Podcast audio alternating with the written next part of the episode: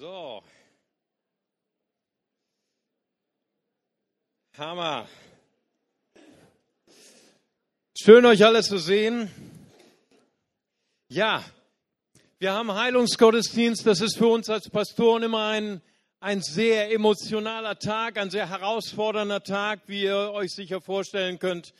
Denn Heilungsgottesdienst ist mit vielen, vielen Emotionen verbunden. Vielleicht auch mit manchen Enttäuschungen, vielleicht auch mit manchen Höhepunkten und äh, Freude.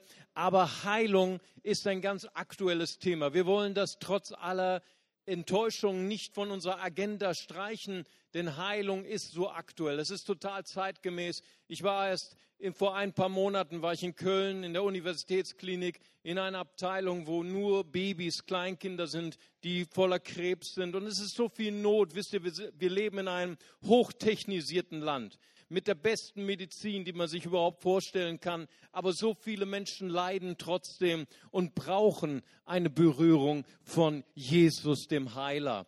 Und Jesus hat seiner Gemeinde den Auftrag gegeben, sich um die Kranken zu kümmern, nahe bei den Kranken zu sein, nahe bei ihrer Not, nahe bei ihrer Zerbrochenheit, sie zu besuchen, für sie zu beten, Hände aufzulegen und sie zu heilen. Lukas 10, Vers 9, da heißt es, heilt die Kranken. Und auch der Dienst von Jesus beinhaltet nicht nur unsere Errettung, nicht nur unsere Erlösung. 1. Petrus 2, Vers 24 heißt es, in seinen Striemen sind wir geheilt. Amen.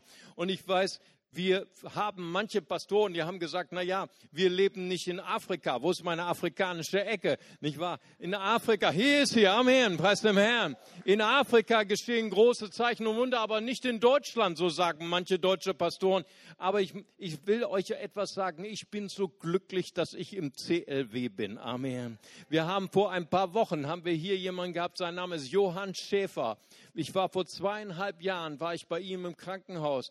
Er lag im Koma, hatte eine Gehirneinblutung. Drei Wochen war er im Koma gewesen. Die Ärzte haben zu mir gesagt, ähm, er wird sterben, das ist die eine Alternative, oder er wird sein ganzes Leben lang gelähmt sein. Und weißt du, er ist nicht nur aus dem Koma aufgewacht, er war zweieinhalb Jahre im Rollstuhl, aber vor drei, vier Wochen ist er laufend hier in unsere Gemeinde gekommen und hat Zeugnis gegeben. Leute, das ist Deutschland. Amen. Preis dem Herrn. Falls ihr es noch nicht gemerkt habt, Gott ist derselbe in Afrika und in Deutschland. Amen.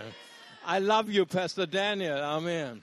Das ist so wunderbar. Wir hatten vor ein paar Wochen hier, hatten wir das Zeugnis einer jungen Frau. Ihr Name ist Sonja. Sie hat zehn Jahre lang, hat sie für ein Baby gebetet. Zehn Jahre lang. Sie war in der Klinik, sie hat, glaube ich, vier Eingriffe gehabt und die Ärzte haben zu ihr gesagt, Sie werden niemals schwanger werden. Sie werden niemals schwanger werden. Und dann hat eine gute Freundin, hat sie angerufen, hat gesagt, tu Buße und faste. Das war eine echte Freundin, ja. Und sie hat das wirklich gemacht. Sie kam in den Heilungsgottesdienst, hat gesagt, und nach dem Heilungsgottesdienst werde ich schwanger werden. Und sie wurde schwanger, einen Monat. Aber sie hat noch ein bisschen gewartet, weil sie ist Deutsche, Amen. Und am, im dritten, vierten Monat hat sie ihr Zeugnis gegeben, jetzt ist sie hochschwanger. Was Ärzte sagen, könnte sein. Was Gott sagt, das ist die Wahrheit. Amen. Preis dem Herrn. Und vorletzte Woche hatten wir Khaled, den Sohn von äh, Lucia Kulian, hat einen Herzinfarkt gehabt. Und sie war so verzweifelt. Sie hat gesagt, die Ärzte haben ihn untersucht. Er hat das Herz eines Großvaters gehabt. Wir haben gebetet am Telefon. Und am nächsten Tag ruft sie mich an und sagt, äh, sie haben ihn nochmal untersucht und das Herz ist so schnell besser geworden. Sie konnten die Therapie fortsetzen und es geht ihm den Umständen entsprechend gut. Wir danken Gott. Aber auf der anderen Seite trauern wir. Unser Herz ist mit Familie Safazadeh. Ihr Sohn Farshad, der Bruder von Farshid, hatte vor zwei, ungefähr zwei Wochen einen Herzstillstand gehabt für zehn Minuten. Und sie mussten ihn ins Koma legen und wir haben gebetet. Und unsere Gebete sind nicht eingetroffen. Er hat letzte Woche, ähm, haben sie ihn für Hirntod erklärt. Das sind Dinge, die machen uns traurig. Das sind Dinge, da stehen wir zusammen und weinen. Aber ich sage immer, CLW, wir sind Familie. In guten Tagen, auch in schlechten Tagen. Amen. wir stehen zusammen. Und wisst ihr, das ist, das ist mein Traum von Gemeinde. Wir können Heilung predigen in einer Art und Weise, wo wir suggerieren, wenn du nur gut genug glaubst, wenn du nur leistungsmäßig genug glaubst, dann wird Gott dich heilen. Oder umgedreht ist es noch fataler. Ja, du bist krank, weil du nicht genug geglaubt hast. Wir finden, das sind sehr fatale Sätze. Das sind Sätze, die wie Ohrfeigen sind in dem Gesicht eines Kranken, der sowieso alle Hoffnung verloren hat. Wir möchten diese Lehren in unserer Gemeinde nicht haben. Wir möchten auch auf der anderen Seite Lehren nicht haben, die sagen, du bist krank, weil Gott dich bestraft hat. Du bist krank, weil Gott irgendwie was äh, in deinem Leben verändern will, was er normalerweise durch den Heiligen Geist nicht verändern kann. Wir wissen, unsere Heiligung geschieht durch den Heiligen Geist. Amen. Und nicht, weil Gott uns irgendwie eine Krankheit auferlegt. Und deswegen möchten wir von solchen Lehren Abstand nehmen. Und wir träumen von einer Gemeinde. Wir träumen von einer Familie der Liebe wo auch Menschen, wenn sie noch nicht geheilt sind, wenn sie noch durch das Tal der Tränen gehen, wo, wenn sie noch durch, durch eine Phase der Krankheit gehen, wo wir als Familie zusammenstehen. Amen. Und wo wir uns an, gegenseitig an der Hand nehmen und sagen, wir stehen zusammen in guten und in schlechten Tagen. Amen. Und ich träume von einer inklusiven Gemeinde. Eine Gemeinde, wo chronisch Kranke, wo vielleicht auch Behinderte psychisch oder körperlich behinderte Menschen hier mit Liebe willkommen sind und nicht wegbleiben müssen wegen irgendeiner Theologie der Heilung, die nicht menschenfreundlich ist. Aber ich sage euch eins, wir haben einen menschenfreundlichen Gott. Amen. Gott liebt Kranke und Jesus liebt es, bei der Not der Kranken zu sein. Ich möchte euch heute eine Geschichte vorstellen eine Geschichte in einem der vielen, vielen Tage von Jesus. Einen der vielen unzähligen Wunder, die Jesus getan hat. Wir finden sie in Markus 1, Vers 40. Es ist eine Geschichte, die mein Herz sehr berührt, weil sie mehrere Dimensionen der Krankheit zeigt. Und da heißt es hier, und es kommt ein Aussätziger zu ihm, zu Jesus, bittet ihn, und kniet nieder und spricht zu ihm, wenn du willst, wenn du willst, kannst du mich reinigen. Und er, das ist Jesus, er war innerlich bewegt. Ich lese es noch einmal. Und er war innerlich bewegt bewegt und streckte seine Hand aus, rührte ihn an und spricht zu ihm, ich will. Amen. Ich will, sei gereinigt. Und sogleich wich der Aussatz von ihm und er war gereinigt. Amen. Und dann sagt er, und er bedrohte ihn und schickt ihn sogleich fort und spricht zu ihm, sieh zu, sage niemand etwas, sondern geh hin, zeige dich dem Priester und opfere für deine Reinigung, was Mose geboten hat, ihnen zu einem Zeugnis. Der aber ging weg und fing an, die Sache eifrig zu verkünden und auszubreiten, so dass er, nämlich Jesus, nicht mehr öffentlich in eine Stadt gehen konnte, sondern er war draußen an einsamen Orten und sie kamen von allen Seiten zu ihm, zu Jesus. Amen. Was für einen wunderbaren Jesus haben wir. Amen. Preis dem Herrn, alle kamen zu ihm, weil von Jesus geht Kraft aus. Von Jesus geht Heilung aus. Jesus ist auferstanden. Er ist bei guter Gesundheit. Amen. Und er ist heute bei uns, weil er hat gesagt, wo zwei oder drei in meinem Namen versammelt sind, da bin ich mitten unter ihnen. Amen. Jesus, der Heiler, ist hier. Was mir auffällt an dieser Geschichte, ist gleich das erste in Vers 41. Er war innerlich bewegt. Weißt du, das ist, glaube ich, der Schlüssel für jede Heilung. Ist die, der Schlüssel für jedes Wunder ist die Liebe Gottes. Amen. Jesus, er schaute diesen Kranken an. Er war innerlich bewegt. Ihn bewegte die Liebe Gottes. Jesus kam nicht, um die Welt zu verurteilen. Er sagte nicht zu den Kranken, das hast du recht verdient, Gott hat dich bestraft, sondern Jesus kam, er liebte die Kranken, er liebte die, die in Not sind. Und weißt du, jedes Wunder wird transportiert auf der Welle der Liebe. Amen. Die Liebe Gottes. Galater 5, Vers 6 heißt es, dass der Glaube ist wirksam durch die Liebe. Amen. Jesus, er liebt dich. Und das Zweite, was mir hier auffällt, ich meine, das ist eine interessante Heilungsgeschichte, Pastor Daniel. Ich meine, er heilt ihn und ich meine, da war Freude im Haus. Er war sofort gereinigt. Sofort war seine, seine Haut wie ein Babypopo. Amen. Und da war Freude im Haus und er sagte, er bedrohte ihn. Er hat mit ihm geschimpft. Also das würde Pastor Mario nie machen. Ne? Ich bin ja euer Teddybär-Pastor, aber Jesus war ein anderer Pastor. Er hat ihn, er hat ihn bedroht. Er sagt niemanden Bescheid. Ich meine, er war wahrscheinlich auch kein amerikanischer Prediger, weil ein amerikanischer Prediger hat gesagt, hey, und hier ist meine Kontonummer und da kannst du gleich dann spenden und mach gleich meinen Dienst bekannt oder was weiß ich. Aber ich bin böse heute nicht. Ich tue gleich wieder Buße. Amen. Aber weißt du, Jesus sagt, geh hin zu den Priestern und zeig dich ihnen. Weißt du, Jesus hat kein Problem mit Ärzten. Amen. Er sagt zu ihm, geh hin zu den Priestern. Damals waren die Priester die Ärzte, die nachgeschaut haben, ist jemand wirklich geheilt oder nicht, hat jemand Aussatz oder nicht. Und Jesus sagt, geh zu den Ärzten. Wenn wir uns entscheiden für den Weg der Heilung, dann brauchen wir nicht so komisch religiös werden und sagen, ich gehe nicht mehr zum Arzt oder ich schmeiße meine Medikamente weg. Das, das brauchen wir nicht. Wir können zum Arzt gehen und unsere Heilung bestätigen lassen. Amen. Preis dem Herrn. Es ist eine, Frau, die ist auch immer noch unter uns. Vor vielen Jahren kam, kam sie, da war ich noch ein ganz junger Pastor, blutjunger Pastor und hat gesagt, ich bin krank. Ich sage, kein Problem, ich bete für jede Krankheit. Ne? Und dann habe ich gefragt, das war der Fehler, welche Krankheit hast du denn? Ja, ich bin AIDS, letztes Stadium. Und dann war mein Glaube vom so auf so dünner als eine Briefmarke. Du hättest mich unter jeden, unter jeden Teppich schieben können. Und dann habe ich einfach für sie gebetet. Ein Jahr später wurde sie geheilt, aber niemand hat ihr geglaubt. Ich habe ihr auch nicht geglaubt. Ich habe noch nie gehört, dass Gott AIDS heilt. Und dann sage ich, ich bin deutscher Pastor, geh zur Uniklinik, lass es dir bestätigen. Da kam sie gleich mit zwei, weil sie wusste, ich bin deutscher Pastor. Die sind heute noch in meiner Akte HIV negativ. Amen. Halleluja.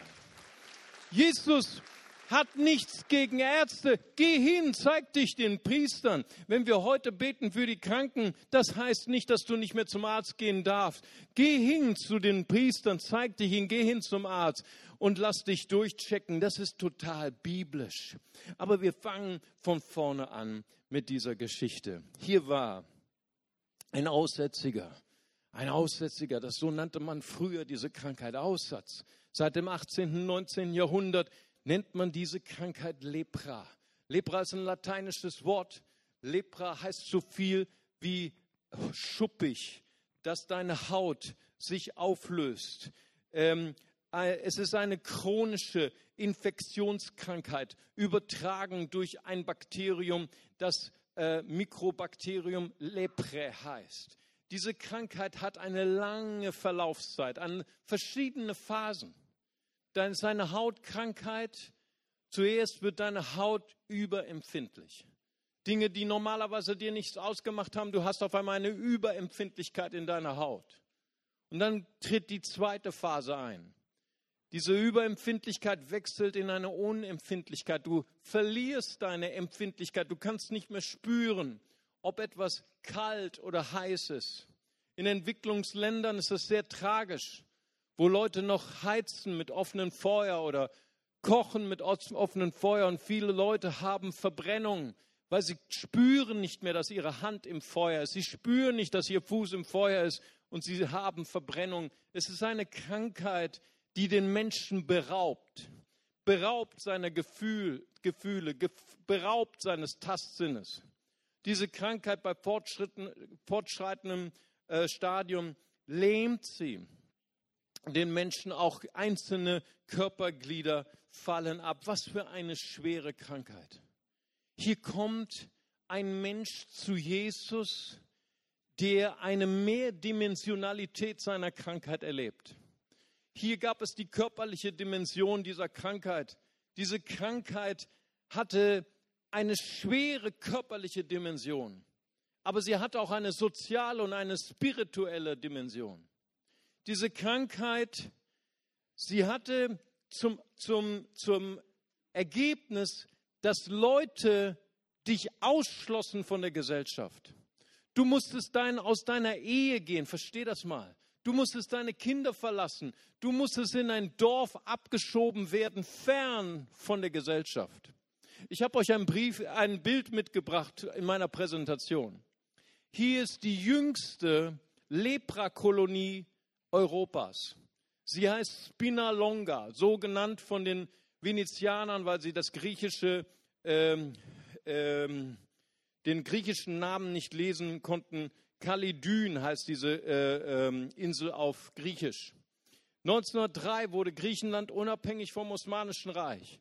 Alle ähm, Türken wurden dort weggeschleppt und alle, die leprakrank wurden, von der griechischen Bevölkerung, wurden auf diese kleine Insel, nur ein paar Quadratmeter groß, dorthin verbannt.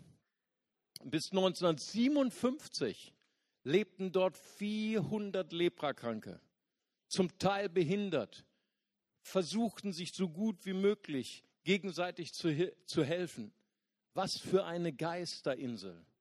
Die Griechen nannten sie die Insel der lebendigen Toten. Stell dir vor, du hättest diese Diagnose. Du müsstest auf diese Insel, nur bewohnt von Leprakranken. Alle, die, die einzigen, die dir helfen können, sind andere, die auch zum Tode verurteilt sind. Eine Insel, wo du lebendig tot bist. Was für eine grausame Diagnose war es damals, die Diagnose zu bekommen, du bist leprakrank, du bist aussätzlich, du bist ausgeschlossen von der Gesellschaft. Aber diese Krankheit hatte noch eine dritte Dimension. Diese Krankheit hatte eine spirituelle Dimension. Die Torah, das Alte Testament sagte, wenn du diese Krankheit hattest, warst du ausgeschlossen von Gott. Du warst ausgeschlossen vom Tempel, vom Heiligtum. Du durftest nicht zum Gottesdienst kommen. Jeder hat gedacht, du bist von Gott verflucht. Du bist von Gott bestraft. Hier kam ein Mensch zu Jesus, der dreidimensional bestraft war. Er war körperlich bestraft, er war sozial bestraft und ausgeschlossen und er war spirituell bestraft. Und dann kommt die Stelle in Vers 40 und es kommt ein Aussätziger zu ihm. Diese drei Worte begeistern mich. Er kommt zu ihm. Ich habe mich gefragt, was war wohl der Motor? Was war wohl die Kraft, dass dieser Mann, der so verurteilt war, ein einsames Leben zu führen, ein isoliertes Leben zu führen. Seine ganze Gesellschaft sagte ihm, du bist gefährlich, du bist abgelehnt, du musst in einem einsamen Ort wohnen. Die Priester sagten das zu ihm, du bist von Gott verflucht, du bist von Gott verlassen. Was war wohl der Motor, dass dieser Mann zu Jesus kam? Ich glaube, dass dieser Mann durch Jesus Christus eine Revolution über, Jesus, über Gott kennengelernt hat. Jesus Christus, er war nicht nur ein Prophet in seinen Augen. Wenn Jesus sprach, wurden die Kranken geheilt. Amen. Wenn Jesus sprach, fuhren die Dämonen aus. Hier kam ein Prophet von Gott, der nicht den Menschen sagte, ihr seid bestraft von Gott, ihr seid verflucht von Gott, sondern wenn er kam, heilte er die Kranken. Amen.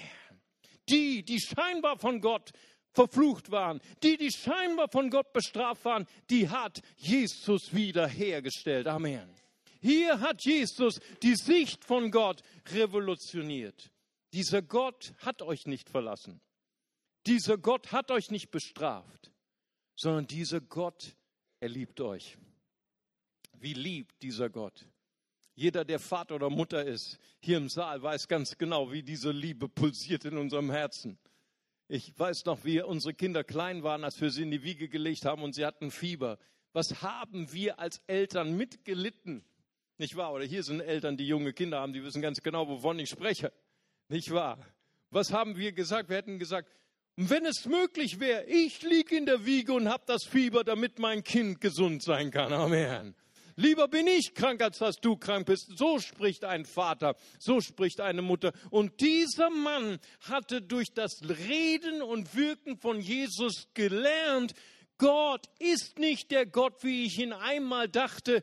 Gott ist mein liebender Vater. Amen. Halleluja. Er kam zu ihm.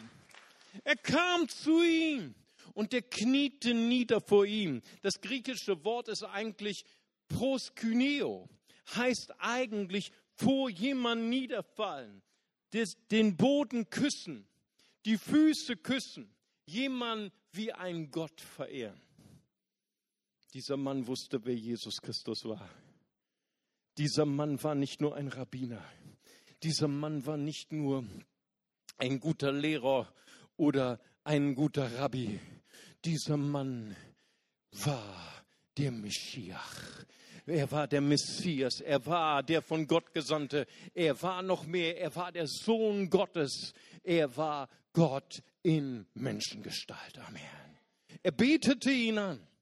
Er kniete vor ihm nieder und er bittet ihn, reinige mich. Und dann kommt eine Aussage und ich möchte gern bei euch, mit euch da hineingehen, weil ich glaube, diese, diese eine Aussage, die sagt so viel über sein Herz.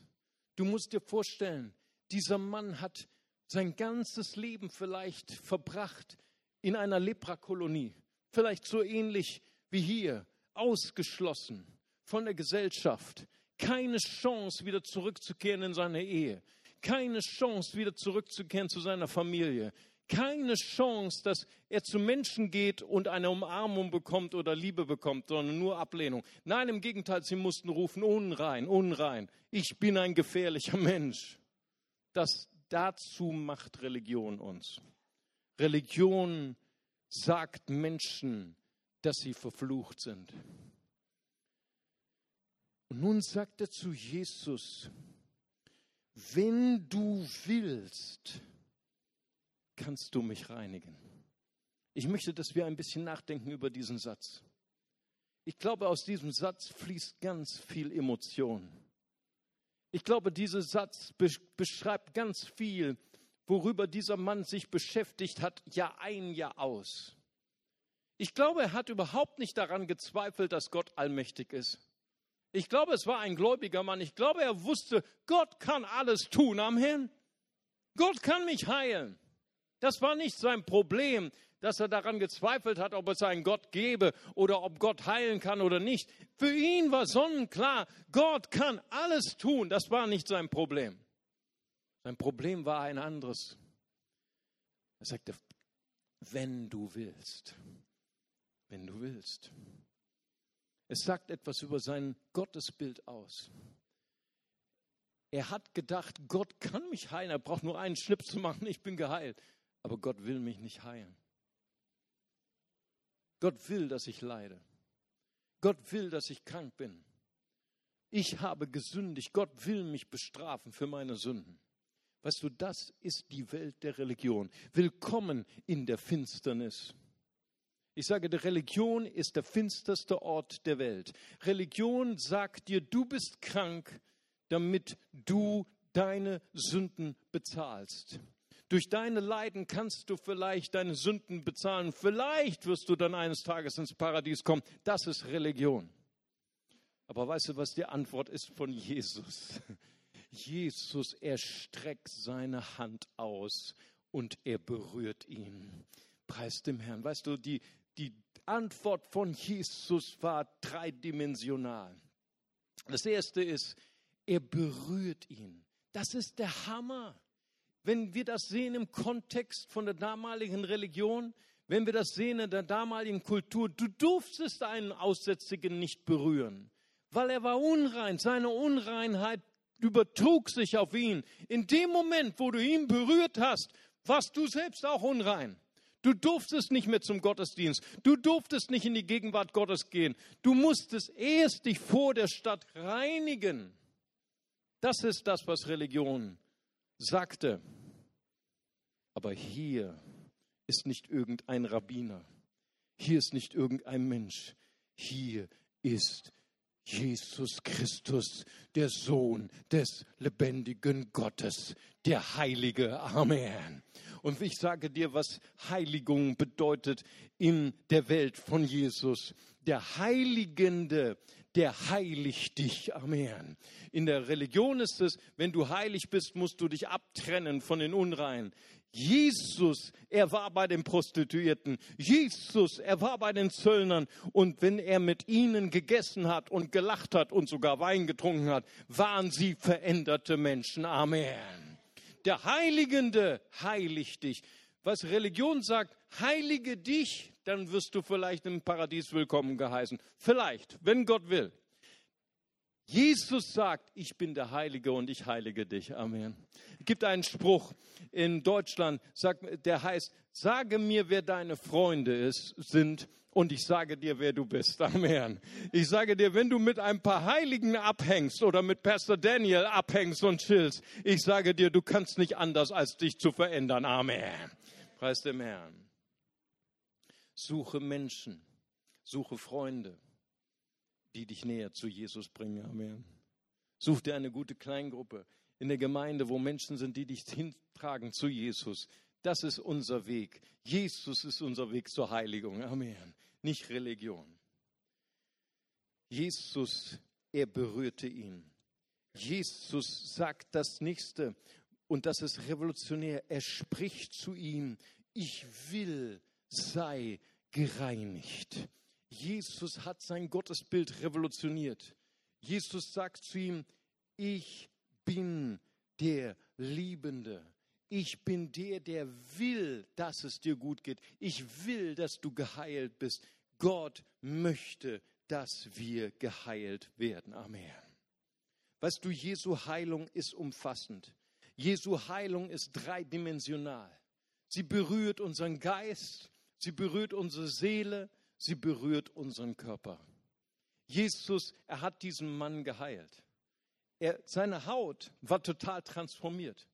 Weißt du, ich weiß nicht, ob du schon mal einen Leprakranken mitgesehen hast. Ich habe daran gedacht, Pastor Daniel, ob ich einen Leprakranken mit in meine Präsentation nehme. Ich dachte, es ist ein bisschen, es ist nicht jugendfrei.